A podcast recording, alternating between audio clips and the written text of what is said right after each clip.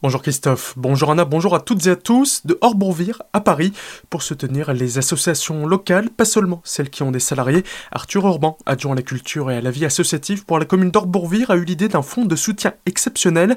Doté de 15 000 euros, il a vocation à compenser les pertes des structures locales, voire à amortir un éventuel investissement lorsque la reprise sera là. Car c'est bien de reprise qu'il est question avec ce fonds. En plus des subventions municipales qui ont été maintenues, Arthur Orban voulait aller plus loin. Il se démène pour accompagner ces associations les aider comme il le peut. Avec ses 15 000 euros, il espère pouvoir les aider financièrement et moralement. Cette initiative va remonter jusqu'à la capitale, notamment grâce au député de la première circonscription orinoise, Yves Emedinger, qu'Arthur Urban a récemment rencontré, avec qui il a échangé sur cette question.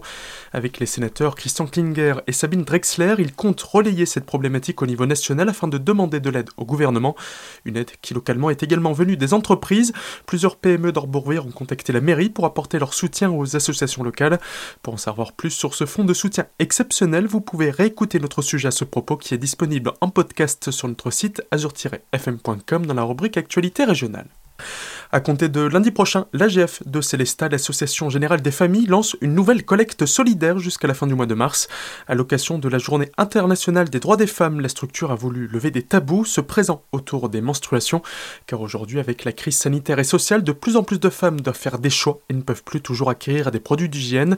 On en parle avec Michel Quebel, directeur de l'AGF de Célestat. Il en va bien sûr au niveau de la confiance de tout à chacun. Je pense que qu'on soit homme ou femme, se laver, être propre, sentir bon, ça fait partie du quotidien de tout le monde. Quand malheureusement on est frappé par la crise euh, financière, par la crise sanitaire et qu'on a de plus en plus de mal à se sentir bien soi-même et à ne pas pouvoir euh, se présenter à l'autre, rencontrer l'autre dans des bonnes conditions, bien sûr que c'est important et bien sûr qu'il faut essayer de bousculer ces états de fait. Les frais engendrés par les règles chez la jeune fille à partir de 11-12 ans jusqu'à 50-55 ans. C'est des frais quand même qui sont assez énormes. Suivant les études, c'est entre 8 000 et 20 000 euros dans toute une vie. Mine de rien, c'est toujours resté très tabou, c'est toujours très très très discret. Bah, il se trouve qu'aujourd'hui, c'est de plus en plus difficile. Certaines sont obligées de faire des choix entre s'alimenter et se protéger, entre faire des études et se protéger, entre nourrir sa famille et se protéger. Pour prendre part à cette collecte, vous pouvez déposer savon, shampoing, dentifrice, dents, serviettes et tampons dans les locaux de l'AGF situés au 13 bis allée de la Première Armée à Célestin.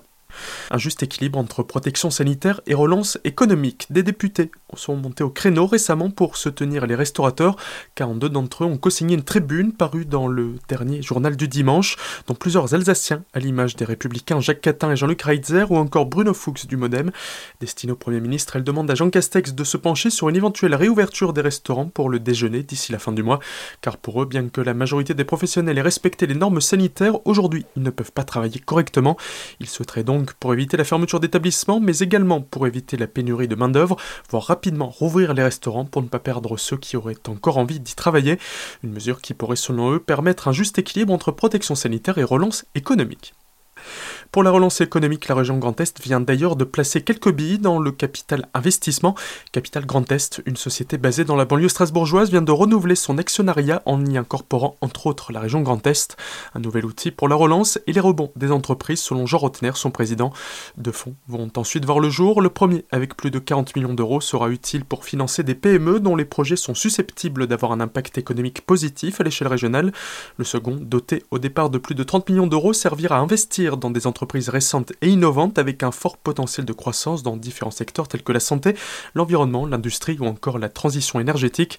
La région participe à ces deux fonds à hauteur de 11,5 millions d'euros. Tout de suite, le retour de la musique dans la matinale avec Christophe et Anna. Très belle journée à l'écoute d'Azur FM.